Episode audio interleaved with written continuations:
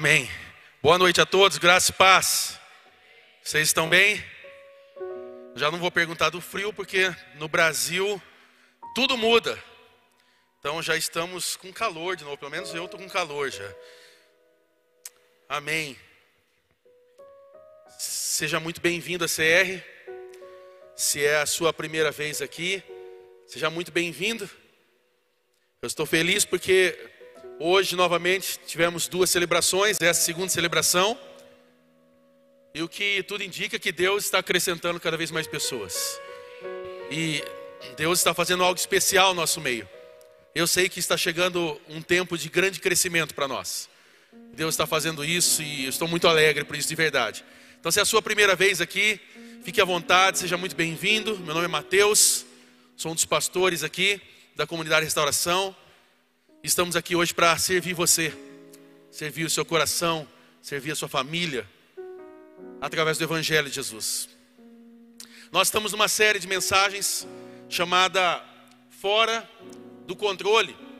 E então, estamos compartilhando nesses dias experiências através do Evangelho de Jesus sobre como nós podemos colocar as nossas vidas diante do controle de Deus. Nós demos alguns exemplos em relação ao videogame. Você vê que a, a estética, a ideia a, de design dessa série promove a ideia do videogame, porque num passado não muito longe, nós nos reuníamos como amigos para jogar videogame. Quem teve já essa experiência de poder ir na casa de alguém jogar videogame? Levanta sua mão. Não importa se foi Atari, se foi Play 4, não importa. Nós não vamos falar sobre a idade hoje sua aqui. Mas o fato é que era muito gostoso e é, continua sendo muito gostoso fazer isso. Poder reunir amigos, brincar, se divertir um pouco. Mas o momento crucial ali, e talvez o momento mais chato dessa, desse momento, é, quando estamos jogando, é quando precisamos passar o controle, quando perdemos. Eu me lembro de muitas vezes na infância de ir jogar com os amigos. Na época era o Super Nintendo. Quem é da época do Super Nintendo, Super NES aí? E aí tinha um jogo muito interessante que era o International Superstar Soccer. E eu sei que alguns vão falar aí Deluxe, porque tinha também o Deluxe. E aí nós jogávamos ali as partidas de futebol, só que quando perdia, eu tinha que passar o controle. E normalmente o pessoal marcava encontro entre 8, 9, 10 jovens. E aí você sabia que você ia jogar quase que depois de uma hora.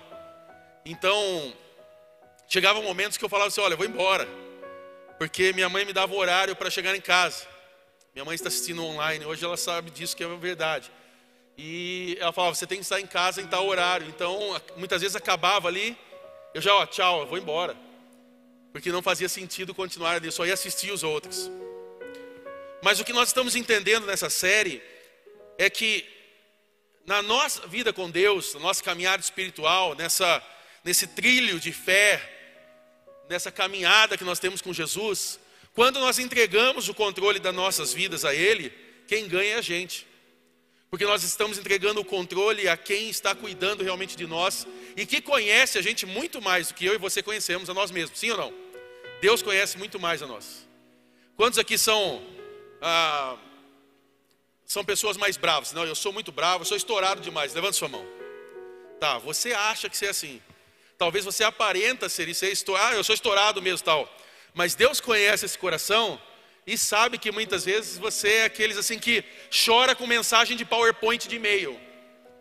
Você é todo carrancudo, bravão, mas quando chega aquela mensagem no grupo da titia que mora lá no outro estado e tem aquela musiquinha bonitinha, umas borboletas cheias de brilho, você chora.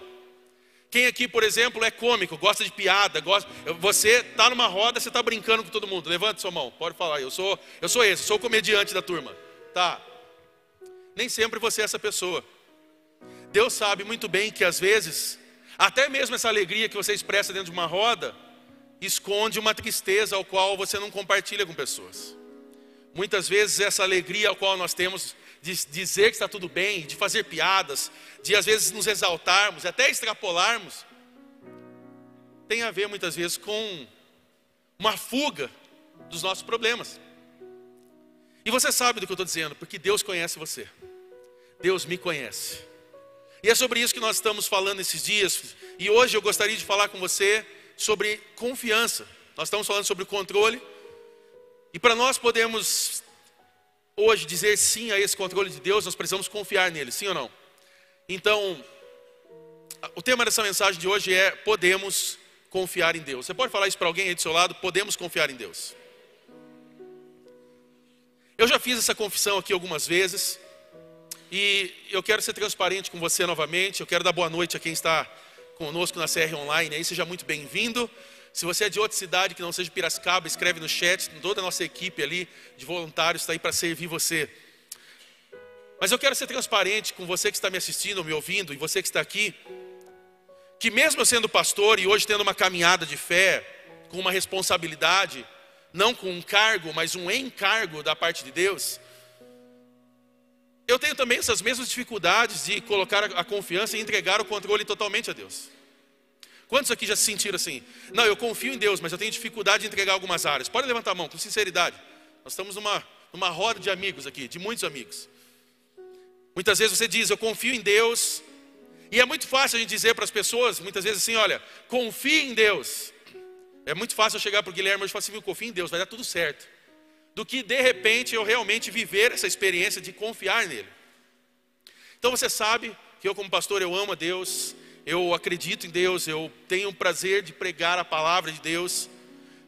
Mas é normal, eu e você muitas vezes temos preocupações, por exemplo, com o nosso futuro, futuro dos nossos filhos, futuro da economia do país, futuro lá fora, os problemas que estão lá fora.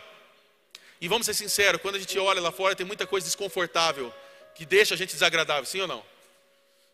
O fato é que, na maioria das vezes, a nossa mente, os nossos pensamentos nos levam a uma pergunta que com certeza você já fez na sua vida. E se? E se? E se eu escolher a pessoa errada? E se eu perder o emprego diante dessa decisão tomada? E se eu ficar doente? Ou e se meu casamento acabar? E se? Então eu não sei sobre você, mas muitas vezes na nossa caminhada de fé, muitas vezes o nosso desejo de dizer, Deus, é difícil confiar num Deus ao qual eu não vejo, não toco. Talvez alguns de vocês podem dizer o seguinte: como que eu posso confiar num Deus se eu confiei em Deus e Ele não fez exatamente o que eu queria? E então, talvez você pode dizer o seguinte para mim, Mateus, eu orei, eu tive fé, mas Deus não fez. Eu acreditei que Ele podia fazer algo, mas Ele não fez. Ah, eu quero confiar em Deus, mas às vezes não é tão simples assim. Então, o tema dessa mensagem, como já dei o spoiler aqui, é podemos confiar em Deus. Você pode falar com isso mais uma vez para alguém? Podemos confiar em Deus? E então, eu queria orar com você. Feche seus olhos.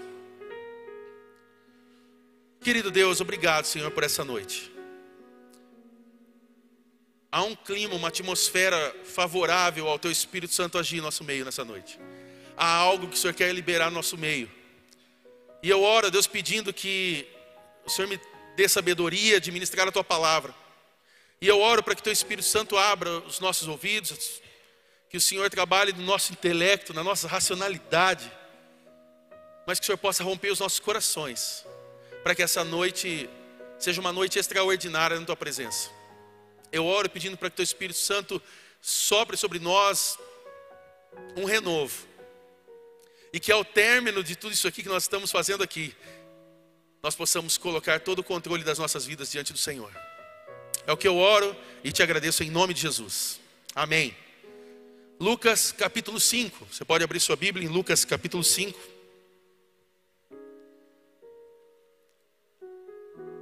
Lucas capítulo 5, nós temos aqui Jesus chamando os seus primeiros discípulos, agora estendendo o convite e os chamando a essa missão. Lucas capítulo 5, do versículo 1 ao 11. Nós vamos ler isso e então quero compartilhar essa palavra com você. Certo dia, Jesus estava perto do lago de Genezaré, também é conhecido aí como Mar da Galileia, e uma multidão o comprimia de todos os lados para ouvir a palavra de Deus.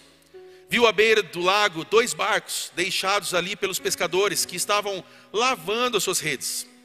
Entrou num dos barcos, o que pertencia a Simão, e pediu-lhe que o afastasse por um pouco da praia. Então sentou-se e do barco ensinava o povo.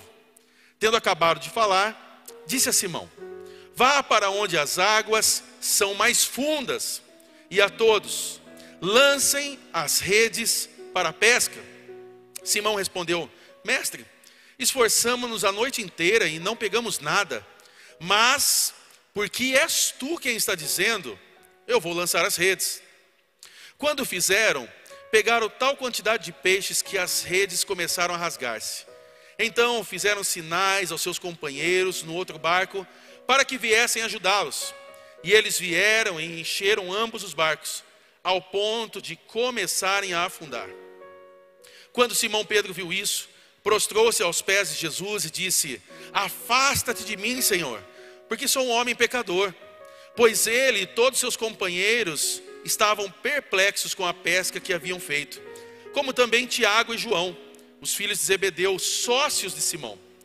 Jesus disse a Simão: Não tenha medo, de agora em diante você será pescador de homens. Versículo 11: Eles então arrastaram seus barcos para a praia, deixaram tudo e o seguiram.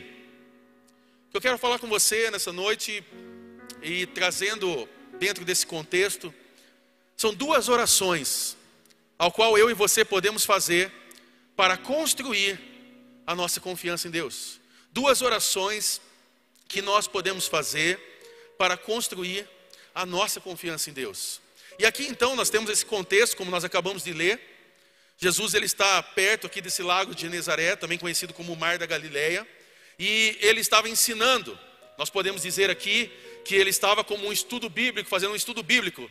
Nós aqui podemos chamar que estava acontecendo um CR Casa. Estava acontecendo um CR Casa ali, um tempo de ouvir a palavra do evangelho. E então isso acontece no final de um dia muito frustrante, porque esse, para esses pescadores, eles tinham saído para fazer o que normalmente faziam, e aqui nós temos a história de Pedro. Se você for estudar a história, você vai ver que ele vem de uma geração de pescadores. E aqui a Bíblia está dizendo que ele era sócio desses outros que estavam acompanhando aqui. Eles trabalhavam com isso. Não era apenas uma pesca como a pesca de hoje em dia. Eu estava lembrando hoje na celebração da manhã sobre os tais pesque pague. Chegou uma época que isso viralizou. Todo lugar tinha um pesque pague. Você pagava um valor e você podia ficar pescando. Eu penso que esse deve ser o momento mais chato da vida, de você pagar para ficar com uma varinha parada, esperando um peixe ter vontade de morder o anzol e então você poder tirá-lo e postar uma foto no Instagram. É, eu não conseguiria. Eu provavelmente ia pegar uma arma, dar um tiro no peixe se ele não viesse. Eu ia ficar muito irritado. Então, aquela proposta que colocam de tá nervoso, vai pescar, para mim não funcionaria. Porque se eu tivesse nervoso e fosse pescar, eu, eu ia destruir o lago. É, eu não, não é para mim. Mas aqui nós estamos falando de quem, tem, quem tinha sucesso nisso, quem realmente trabalhava e fazia isso, é, disso o seu sustento. Nós estamos falando de pessoas que iam de madrugada, e eu estava é, conhecendo um pouco mais de pesca. Eu me lembrei do pastor Marcelo Marins, nosso missionário e pastor em Moçambique. Ele, quando ele vem para o Brasil, ele tem a família dele em Peruíbe. E um, algumas das vezes eu tive a possibilidade de ir lá com ele, passar alguns dias ali. E então chega num determinado momento ali das férias e ele vem e nos avisa, fala: olha, amanhã nós vamos acordar três horas da manhã e então nós vamos para alto mar. Você quer ir junto? E essa é aquela hora que você faz de conta que não está. Você não fala nada, porque senão vão te acordar para ir. Então, quando acontecia essas coisas, não, não, não vai dar. E eu ficava lá. E eles voltavam depois todos vermelhos assim e tal. Eu falei, e aí? Pegou a nossa janta. Ah, hoje não estava bom. Falei, vocês passaram todo dia, estão queimados, estão cansados, não pegaram nada. Falei, eu tinha explodido o barco. Então, dá um trabalho danado. Quem, quem aqui pesca sabe do que eu estou dizendo. Mas o fato aqui é que eles estavam frustrados porque então eles não pegaram nada, então eles já estavam limpando os barcos e estavam guardando as redes para talvez no outro dia, já no próximo dia, voltar lá e obter uma pesca é, de sucesso, até porque isso não era um lazer, não era um período de férias, mas era o sustento, era o trabalho. Essa era a empresa ao qual eles trabalhavam. E Jesus ele sobe então nesse barco pertencente ali a Simão Pedro e ele traz um grande ensinamento aqui. Versículo 4 e 5, você pode acompanhar aí. Tendo acabado de falar, disse Simão: Vá para onde as águas são mais fundas, e a todos, ele diz o seguinte: lancem as redes para a pesca. Simão respondeu: Mestre, esforçamos-nos a noite inteira e não pegamos nada. Agora aqui a gente poderia, e eu quero propor da gente pensar com a mente de Pedro. Porque agora ele tem Jesus que está trazendo o um ensino, e um ensino poderoso, ele está ministrando ali. Só que ele está pedindo agora para um pescador experiente, para ele jogar a rede num lugar ao qual não faz sentido nenhum para aqueles pescadores. Eu sei que aqui nós temos mulheres e homens que são muito bons na cozinha. Quem aqui sabe que é bom na cozinha, pode levantar a mão. Sem, ah, vou, você não vai se sentir orgulhoso. Eu sei que você é bom. Deixa eu ver. Fica de mão levantada que eu quero ver em qual casa que eu vou por esses dias. Tá, guardei algumas aqui. Tá, vou lembrar disso. Ah, tem pessoas que se consideram muito boas na cozinha. Mas uma das coisas que atrapalha você, eu tenho certeza disso, é quando você está lá preparando algo, você está de repente cortando ali as coisas e alguém vem e fala assim: Você vai fazer dessa forma? Isso estraga qualquer um. Eu, por exemplo, eu tenho aprendido a cada dia tentar fazer um bom churrasco. Acho que você consegue perceber. Ah, e aos poucos, no decorrer do tempo, eu fui aprendendo sobre a questão do sal. Eu já falei isso aqui aqui. Eu sei que não é uma aula de gastronomia, mas você precisa saber disso. Alguma, entra aquela crise de sal coloca antes ou depois. Se você vier brigar com nós vamos, nós vamos se estapear, mas sal se coloca depois, ok? Por quê? Porque o sal antes, colocar o antes na carne, ele resseca a carne tá? Então tem gente que usa aquele sal cisne, aquele de 2,50. Isso aí, isso aí é horrível, tá? Então você pode mudar. Ah, Mateus, mas é que frescura aquela história de sal de parrilha. É nada, é nada. Esmaga o cisne seu e usa menorzinho, mas usa menorzinho, não usa aqueles tabletão grosso não. E aí muitas vezes eu estou lá fazendo churrasco e tal, e aí as pessoas vêm e falam assim: não pôs sal ainda? Eu, não. Mas só vai pôr no final? É. Mas por que, que você faz assim? Você está entendendo? Essa experiência aqui é basicamente isso. Jesus está falando para eles jogar rede, mas ele sabia do que é pesca. Ele entendia do que ele estava fazendo. Não fazia sentido ele pegar e, e jogar a rede num local, sendo que eles já passaram todo esse tempo e os peixes não vieram. Foi um fracasso aquela pesca. Então, é como se Pedro estivesse dizendo: Mestre, você ensina, você traz a palavra para nós, e nisso você entende de forma sobrenatural. Eu pesco, é cada um na sua. Eu sei que você já fez isso na cozinha, quando alguém chegou, falou, mas você vai cortar assim? Você olhou para a pessoa, posso fazer? E aí a pessoa, tá bom, só perguntei. Não perguntou só não, é curioso mesmo e queria ir lá atrapalhar. Eu sei o que é isso.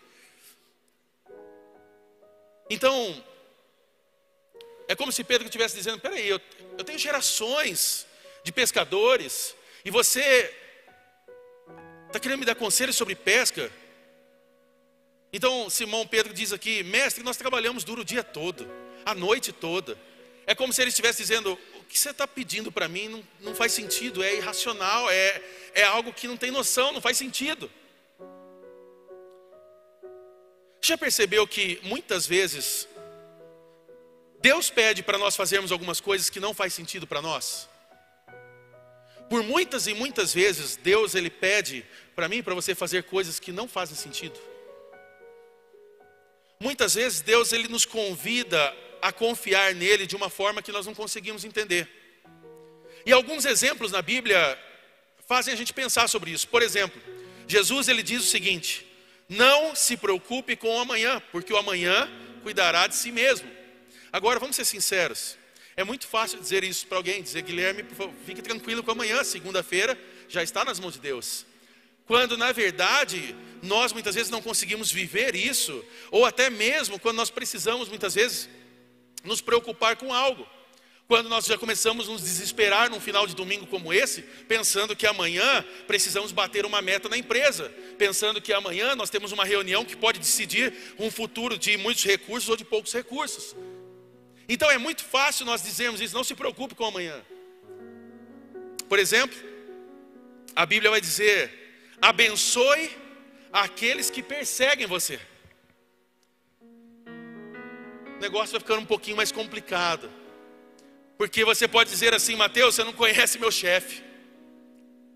Tomara que ele não esteja assistindo aqui hoje sabendo que é a sua igreja. Talvez você dizer, Mateus, você não conhece a minha sogra. Você não conhece meu sogro. Você não conhece a família do meu marido, da minha esposa. É muito fácil a gente falar isso para alguém, abençoe aqueles que perseguem você.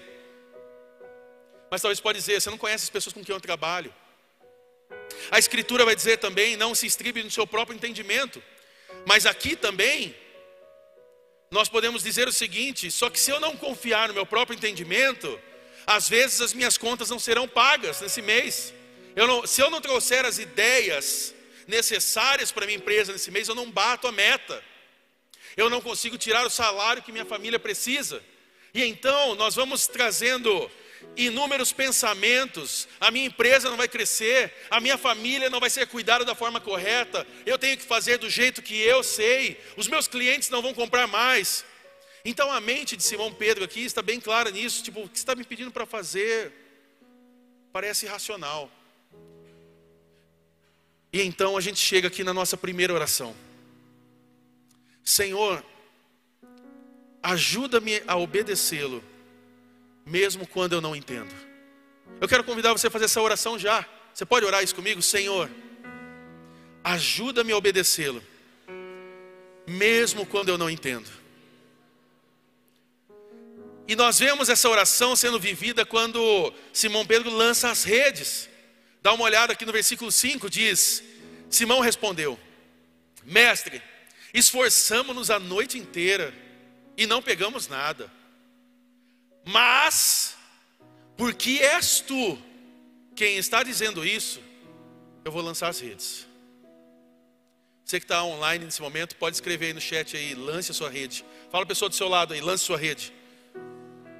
O texto, então, ele está ensinando algo precioso para nós aqui, porque é como se Pedro estivesse dizendo o seguinte: Isso não faz sentido para mim, mas porque você está me pedindo para fazer isso, e por causa de quem você é, Deus, porque Jesus é Deus, então eu coloco a minha confiança em Ti. E aqui nós temos uma lição para aprender nessa noite. Você não precisa entender completamente para obedecer imediatamente. Fala a pessoa do seu lado. Você não precisa entender completamente para obedecer imediatamente. Você não precisa saber o final da história para você poder virar as páginas de um livro e ser obediente àquilo que Deus está pedindo para você fazer. E eu sei que muitas vezes, quando a gente pensa em confiar em Deus, a gente tende a pensar em coisas grandes, tá certo, Mateus? Eu sei. Deus vai me tirar daqui dessa cidade, Ele vai me mandar para um outro estado, ou Ele vai me mandar lá para a África, Ele vai me mandar para um lugar de missões. Eu já sei, eu vou ter que entregar tudo, e é por isso que eu estou resistindo muitas coisas, porque eu sei que a hora que Ele me chamar, Ele vai me chamar para algo totalmente oposto do que eu estou vivendo hoje e tal. Mas deixa eu falar uma coisa. O que eu percebi ultimamente, eu tenho percebido nesses dias é que nós crescemos a nossa confiança e a nossa fé em Deus, muitas vezes começando a confiar nele nas menores coisas. Guarda uma coisa nessa noite, em nome de Jesus. Os menores atos de obediência e de confiança vão levar eu e você aos maiores resultados, às maiores bênçãos e aos maiores milagres. A partir de menores atos de obediência, você não precisa entender completamente para obedecer imediatamente. Então aqui fica uma pergunta. Mateus, como nós podemos crescer então nessa confiança? E aqui existe um versículo muito interessante para você guardar. Provérbios capítulo 3, do versículo 5 ao 6 diz: Confie no Senhor de todo o seu coração e não se apoie em seu próprio entendimento. Reconheça o Senhor em todos os seus caminhos, e Ele endireitará as suas veredas. A palavra confiar aqui, ela tem um significado interessante, porque a palavra confiar aqui é como se apegar, é como segurar, é como se agarrar. Então, Provérbios aqui está dizendo: se agarre no Senhor, segure no Senhor, se apegue no Senhor de todo o seu coração e não se apoie em seu próprio entendimento. Reconheça o Senhor em todos os seus caminhos e ele endireitará as suas veredas. Só que aqui então nós chegamos a um ponto de conflito. Porque para nós nos apegarmos em Deus, nós vamos ter que deixar aquilo que nós estamos segurando. Para nós podermos realmente se apegar em Deus e confiar em Deus, e aqui o significado dessa palavra confiar é agarrar. Para nós nos agarrarmos em Deus, nós precisamos soltar então o que estamos segurando aqui. Fala a pessoa do seu lado, entregue o controle. Então, porque eu confio em Deus, eu lanço as minhas redes. Eu não sei qual é o resultado, mas vai ser melhor do que eu pensei. E aqui tem algo importante. O resultado é responsabilidade de Deus. A obediência é nossa. Repita isso comigo. O resultado é responsabilidade de Deus. A obediência é minha. Grandes milagres geralmente seguem a simples atos de obediência. Qual que é o resultado disso então, Mateus? Vamos ler versículos 6 e 7. Pode acompanhar comigo aí, Lucas 5, versículos 6 e 7. Quando fizeram, pegaram tal quantidade de peixe que as redes começaram a rasgar-se. Então fizeram sinais aos seus companheiros no outro barco para que viessem ajudá-lo. E eles vieram e encheram ambos os barcos, a ponto de quase começar a afundar. O que, que estava acontecendo? Uma pesca frustrada. O que está acontecendo agora? Ei, ajuda a gente aqui. Para quê? Para guardar o barco? Para guardar as redes? Não. Tem peixe. Como assim tem peixe? Vem logo. E aí começa a colocar os peixes, e agora o barco começa quase a afundar. Mas o barco ao qual Deus está cuidando, não afunda. O que afunda é quando a gente pega o controle e quer tentar fazer as coisas. O que afunda é quando nós tentamos ter o controle das nossas vidas e fazer por conta própria. Quando Deus está no barco, lembra dessa música? Tudo vai muito bem. Como está o barco da sua vida hoje? Como está o barco hoje chamado vida emocional? Como hoje está o barco da sua vida chamado vida espiritual? como hoje está o barco da sua vida chamado casamento, casa, família, filhos, oração, entrega. Como está hoje esse barco? É baseado nisso que nós vamos orar nessa noite. Recapitulando então, a primeira oração que nós fizemos, repita comigo: Senhor, ajuda-me a obedecê-lo, mesmo quando eu não entendo. E então nós vamos para a segunda oração, para nós fecharmos essa mensagem. E você pode orar comigo ela. Diga: Senhor, ajuda-me a entregar o que eu não posso controlar. Lucas capítulo 5, no mesmo capítulo, versículo 8, versículo 10, a parte B, e versículo 11. Quando Simão Pedro viu isso, prostrou-se aos pés de Jesus e disse: Afasta-te de mim, Senhor porque sou um homem pecador. Então Jesus disse a Simão: Não tenha medo, repita isso, não tenha medo. De agora em diante você será pescador de homens. Eles então arrastaram seus barcos para a praia, deixaram tudo, repita isso novamente, deixaram tudo e o seguiram. Pedro agora reconhece o que Jesus fez.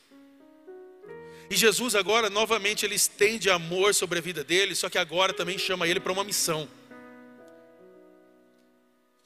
É como se Jesus estivesse dizendo agora: de agora em diante, tudo que você fez durante sua vida, eu vou usar essas mesmas habilidades, mas agora eu vou dar a você uma vocação ainda mais elevada.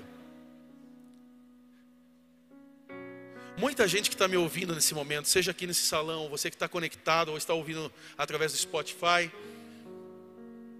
muita gente recebeu dons que em algum momento acharam que era para si próprio. E Deus está dizendo uma coisa nessa noite: eu quero dar a você uma vocação ainda mais elevada. Não é sobre você, é sobre Jesus.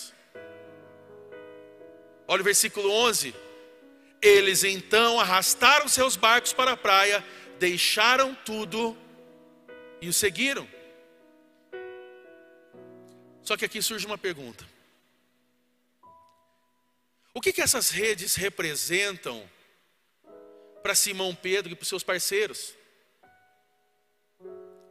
Essas redes aqui poderiam representar provisão, segurança, provisão, porque Baseado nelas, você tem pesca. Se tem pesca, tem negócios. Se tem negócios, tem recursos, tem dinheiro, tem sustento. Então o dia seguinte seria diferente. Tem segurança, porque através delas e tendo a pesca, você sabe que a sua família vai continuar tranquila.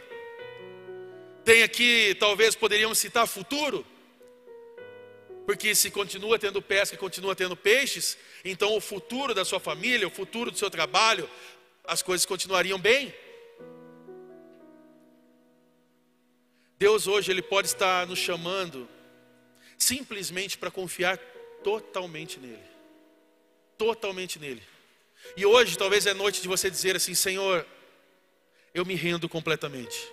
Eu abandono as minhas ideias. Eu vou confiar totalmente no Senhor e na tua palavra. Eu vou entregar o controle da minha vida. E eu vou dizer algo para você, isso não é fácil.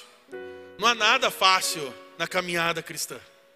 Se um dia chamaram você para uma igreja e falaram assim: Ó, oh, quando você entrar na igreja lá, você vai ver, você vai ficar rico e vai ser a vida mais fácil do mundo. Mentiram para você.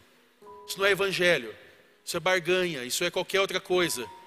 Ah, não, porque você vai lá, você vai dar um dinheiro, vai, ó, vai acontecer muita coisa vida. Não, isso aí chama qualquer outra coisa, vida cap, loteria, outra coisa. Não. O Evangelho fala que nós temos que tomar a nossa cruz todos os dias. Tomar a nossa cruz todos os dias. E seguir. Por que, que fala sobre tomar cruz? Porque cruz é lugar de morte. Cruz é lugar de morte. Nós temos que morrer todos os dias para nós mesmos, para que a vontade dele seja estabelecida sobre nós. E essa ideia de entregar o controle não é somente hoje, é todos os dias. Se nós formos pegar a história de Pedro, você vai ver que lá na frente, depois da ressurreição, eu preguei isso há poucos dias atrás. Pedro quer voltar para a pesca natural. Ele foi chamado para ser pescador de homens, ele está voltando a pescar peixe. E Jesus está lá de novo. Está preparando um banquete ali para ele, e ele não está conseguindo perceber que é o mestre que está ali. Só que quando ele entende essa identidade, essa paternidade do céu vem sobre ele, ele entende quem ele é em Cristo Jesus. Ele vai pregar o Evangelho depois e três mil almas se convertem. Ou seja, quando nós entendemos o nosso papel, a nossa vida, o que há do céu liberado para nós, Deus age através das nossas vidas. Você consegue entender que Deus não chamou Mateus para marcar uma história nesse lugar, Deus chamou todos para marcar uma história nesse lugar? Você consegue entender que amanhã você vai estar numa empresa ao qual eu nem sei aonde você trabalha, e que lá vai ter pessoas amanhã que estão pensando em desistir da vida? que vai ter pessoas que vão cumprimentar você, que vão trocar um café ali, tomar um café rápido com você, e elas vão estar sorrindo, mas na verdade elas estão pensando no fim da vida delas. Você consegue entender que você vai voltar para casa hoje e há pessoas no seu lar que ainda não conhecem o Evangelho de Jesus e o que Jesus, o sacrifício de Jesus e o que ele fez por nós? Sabia que ainda há pessoas que não conseguem visualizar a regeneração que eu e você estamos tendo todos os dias através da palavra de Deus? Então Deus está nos chamando essa noite para nós entregarmos o controle a Ele e dizer: Senhor, toma as nossas vidas, faz como o Senhor quiser. Que não sejam as nossas vontades, mas seja agora a tua vontade. É o que nós oramos na oração principal, quando Mateus 6 nos propõe a oração do Pai Nosso. Seja feita a tua vontade. E por que oramos isso e não vivemos isso? Porque queremos ficar segurando o controle. O problema não é entregar o controle, o problema é querer pegar o controle de volta. Passar o controle, tudo bem, mas tem hora que a gente pode jogar de novo. Meu filho é assim. Meu filho, muitas vezes, a gente tem joguinhos no celular que a gente joga juntos. E aí, tem hora que ele chega, papai, eu estou perdendo o jogo, ganha para mim. Tá bom, o seu super papai vai ganhar o jogo agora. E aí eu pego, viro o jogo e ganho. Quando eu estou terminando de ganhar, ele fala, dá o controle. Eu falo, mas eu vou ganhar até o final. Não, não, já virou, pode deixar que agora eu resolvo. Eu, B, você tem certeza? Tenho. Aí o time vai lá e empata. Aí eu falo, você está vendo? Se você deixasse eu ir até o final, eu ia ganhar, você ia continuar no próximo jogo. E aí ele, tá bom, papai, joga de novo para mim. Dá o controle de volta. Uma criança de sete anos fazendo isso. Mas nós aqui, independente da idade, fazemos isso com Deus. Ô oh, Deus, toma minhas finanças. Está aqui. Aí você fecha um contrato muito bom. Não, Deus, tá bom, obrigado. Aí Deus viu, abençoa uma família agora, abençoa alguém que está carente, com uma necessidade. Ô oh, Deus, não, aí não, não pega, não pega pesado não. Ô oh, Mateus, ô oh, Deus, seja contribuinte. Aí Deus falando, seja contribuinte lá na igreja, ajuda, ajuda a obra a expandir. Não, não, não, aí não. Ajuda lá nas missões em Moçambique. Ô, aí, ô Deus, deixa isso para outros. Ô Deus, salva o meu casamento. Não aguento mais meu casamento. Aí Deus vai lá e salva, restaura o casamento na hora que a sua família está transformada, você pega a tua esposa, você pega o teu marido e fala assim: vamos para a balada, vamos curtir, agora a gente está bem. E volta às velhas práticas. A gente dá o controle, tira o controle. Oh Deus, cuida dessa situação emocional minha aqui. E aí Deus cuida, Deus envia psicólogo, Deus envia pastor, Deus envia anjo, expulsa demônio, faz tudo tal. A hora que resolve tudo isso, Tá bom, agora eu não vou mais à igreja. Agora deixa para lá.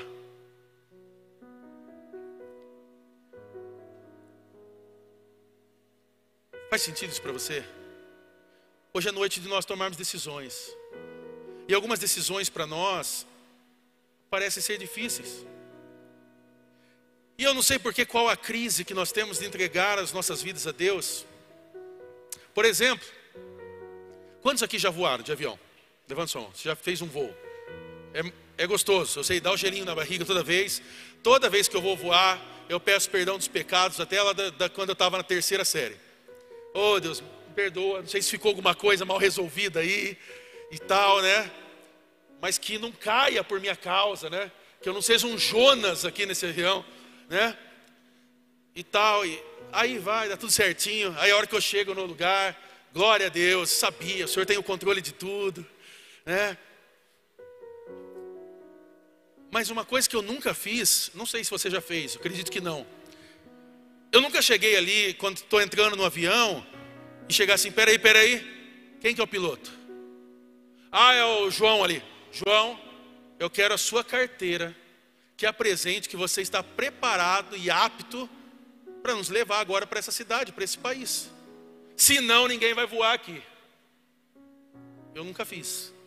Até porque sempre fica aquela mulher toda elegante ali na frente e tal, e aí você quer até. Eu, eu, sou, eu, sou, desse, eu sou menino de sítio, assim, de, eu sou é, é, de cidade caipira, filho. E aí eu pego, eu quero olhar tudo, porque eu não conheço aquele maquinário, eu quero saber como funciona. Será que ele aperta um botão? Será que ele acelera no pé? Como que funciona? Será que tem freio de mão esse negócio? Como que funciona? E aí eu fico olhando ali assim e tal, só que sempre tem aquela mulher elegante que assim, bom dia, tudo bem? Seja bem-vindo aqui. E fala o nome da empresa e já direciona você. Tipo, vaza que tem um monte chegando. Então não dá tempo.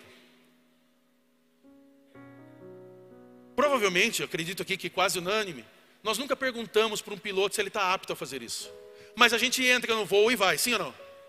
Você, quem que pega carona? Você anda, você anda ah, não, não dirigindo, você anda aí no, na carona. Quem levanta a mão aí?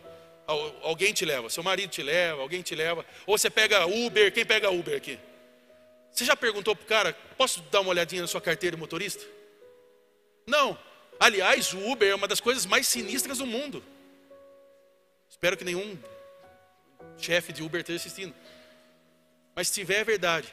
Você entra num carro, você só direciona para onde você vai, ele diz que custa tanto, você manda uma mensagem, se ele está chegando, ele já te responde de forma mal educada. Você entra no carro, no banco, no banco de trás, você não sabe para onde aquele cara vai te levar, mas você confia, e aí você fica ali, Deus, que ele chega onde estou, é, o caminho parece aqui, meu Deus, ele cortou uma rua que não é essa aqui, e agora, agora eu morro. Aí você vê, aí ele fala, ó, eu vou cortar um caminho aqui. Você fala, meu Deus, deve ser um facão que está ali na frente. E aí você chega no lugar. E a hora que você chega no lugar, você só Deus abençoe. E vai embora, tipo, meu. Gente chega para Deus e a gente quer questionar Deus. Oh Deus, o Senhor tem realmente o controle da minha casa? Oh Deus, eu vou orar, mas vai dar certo mesmo? Oh, Deus, eu será que realmente o Senhor vai fazer? A gente confia em pessoas, confia no piloto, confia no Uber, confia em gerente bancário, confia em homens. Deus está nos chamando essa noite a confiar totalmente nele, a nos entregarmos totalmente a Ele. Ele tem o controle das nossas vidas e sabe de mim e de você muito mais que nós mesmos. Talvez hoje de noite de você deixar de lado seus planos, a sua compressão e se apegar nele. E eu sei que talvez hoje você pode estar fazendo perguntas do tipo: Deus, onde o Senhor está? Por que, que isso está acontecendo na minha vida? Talvez você está se perguntando, Mateus, por, oh Deus, por que, que não abriu aquela porta de emprego para mim ainda? Eu estou vendo todo mundo bem e parece que comigo não chega. Talvez hoje você está lutando pelo seu casamento. Talvez hoje você está lutando com uma depressão profunda.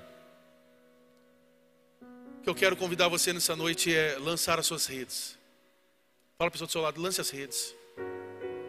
Lembre-se de algo. Enquanto os músicos já vão chegando aqui, você nem sempre tem o poder de controlar, mas você sempre tem o poder de se render. Fale para alguém do seu lado isso. Você nem sempre tem o poder de controlar, mas você sempre tem o poder de se render.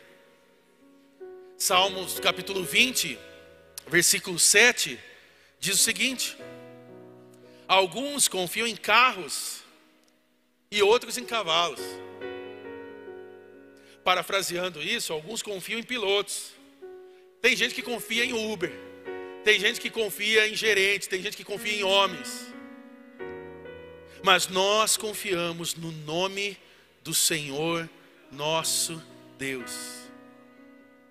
Tem muita gente que está confiando na economia. Ah, Mateus, mas já baixou o dólar, está dando tudo certo. Tem gente que confia em político. Tem gente que está confiando na conta bancária. Se está tá bem ali, está bem gordona ali, vou manter ali, está bem. Tem gente que confia em relatório médico. Mas nós queremos confiar e hoje entregamos nossas vidas confiando num Deus amor, amoroso, que está no controle total das nossas vidas. Nós confiamos que um dia Deus ele vai nos corrigir e corrigir todo o erro que há nessa terra que através do pecado veio sobre nós, e que através do pecado, essa mancha, esse problema foi gerado. Nós um dia vamos ter todo o mal eliminado. Vai chegar um dia que nós não vamos precisar chorar mais. Pastor Paulo ministrou com muita propriedade isso.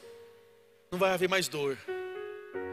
Não vai ter dor de cabeça, não vai ter crise não vai ter problemas em Brasília. o que vai haver é que nós vamos estar diante do Senhor.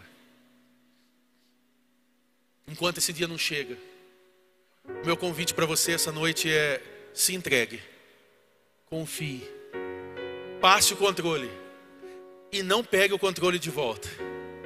Não peça o controle da situação novamente. Quando que o milagre aconteceu aqui? Aconteceu depois de um dia de decepção. Eles estavam arrumando os barcos, eles estavam prontos para ir embora. Só que Simão e esses outros não desistiram. O que, que eles fizeram? Lançaram as redes. Talvez hoje você esteja num lugar aonde você sente vontade de desistir. Você está prestes a jogar algo fora. A sua comunhão com Deus, a sua família, a sua vida emocional, a sua vida espiritual, a sua prática de estar frequentando uma igreja fazendo parte de uma igreja, servindo uma igreja local. Você talvez hoje está pensando em jogar fora o teu casamento, a empresa, os seus negócios. Talvez você tenha orado e pensado em desistir mesmo assim. Você talvez está lutando pelo seu casamento e pensando que talvez não vai durar.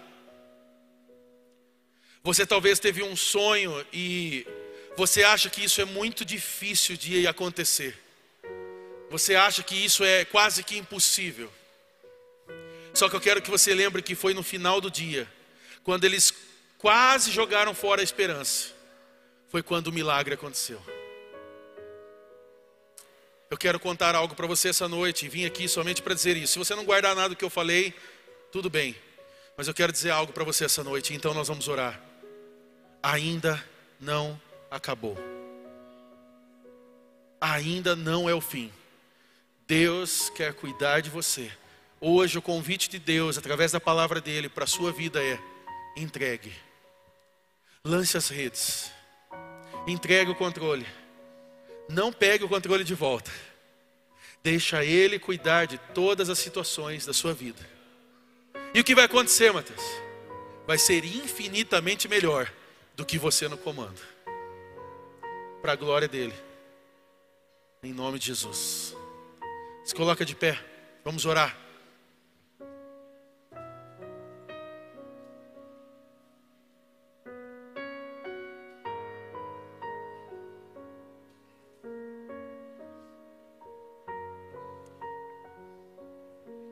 Eu queria orar por algum, algumas pessoas aqui nessa noite. Você que está online nesse momento, nossa equipe está no chat, eles vão assessorar e ajudar você nesse momento. Mas você que está aqui, pode fechar seus olhos, se você puder.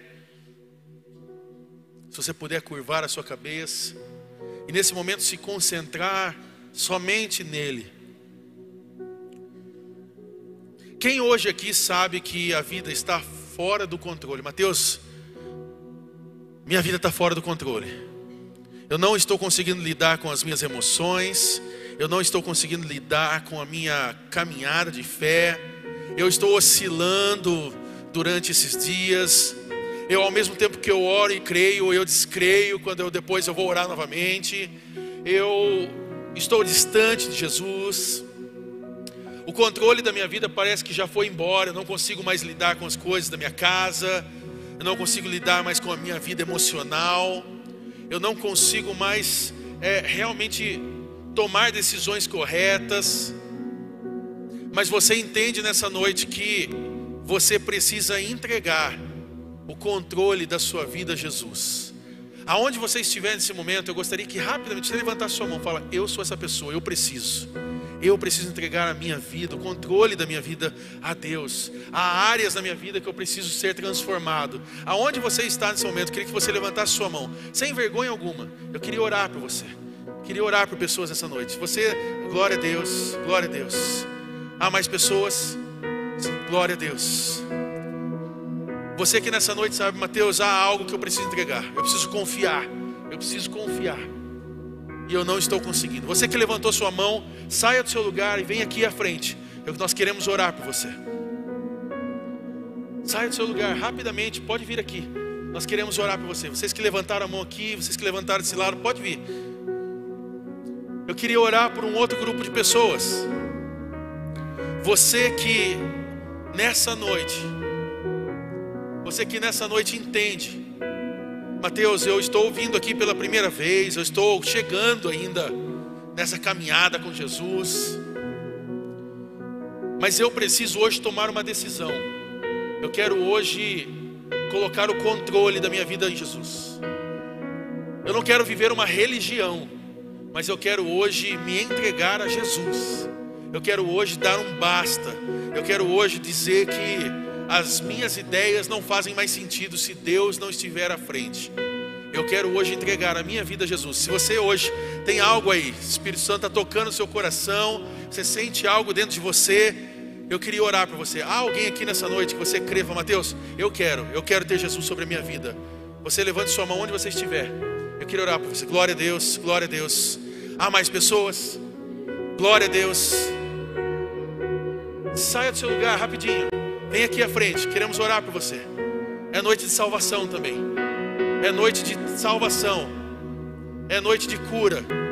É noite de restauração. É noite de entregarmos todo o controle a Ele. Lares serão transformados. Famílias serão restauradas. Jesus ama você. Você que está aqui na frente, saiba disso. Jesus ama você. Ele não morreu numa cruz à toa. Ele não veio para ser um símbolo apenas colocado em uma corrente de alguém. Ele veio para ser realmente o diferencial de uma história. Ele mudou a história e ele morreu por você. Ele está aqui nessa noite dizendo: Eu amo você. E eu quero fazer nova todas as coisas. Pastores e líderes, eu peço para que vocês me ajudem aqui. Há três pessoas aqui, há pessoas aqui à frente. E eu convido líderes, vocês a virem à frente. Se há mais pessoas, Mateus, eu entendo que um desses apelos é para mim. Sai do seu lugar, vem aqui. Vem aqui. É tempo de cura, é tempo de renovo. E enquanto agora os pastores e líderes oram por essas queridas pessoas que estão aqui à frente, eu quero convidar você, você vai adorar a Deus, você pode orar por eles aqui, mas nós vamos cantar agora. Jesus, toda glória somente a ti. Jesus, toda glória somente a Ti. Porque é para isso que nós estamos aqui essa noite para relembrar, lembrar o que Ele tem feito em nós. E nós vamos declarar essa noite.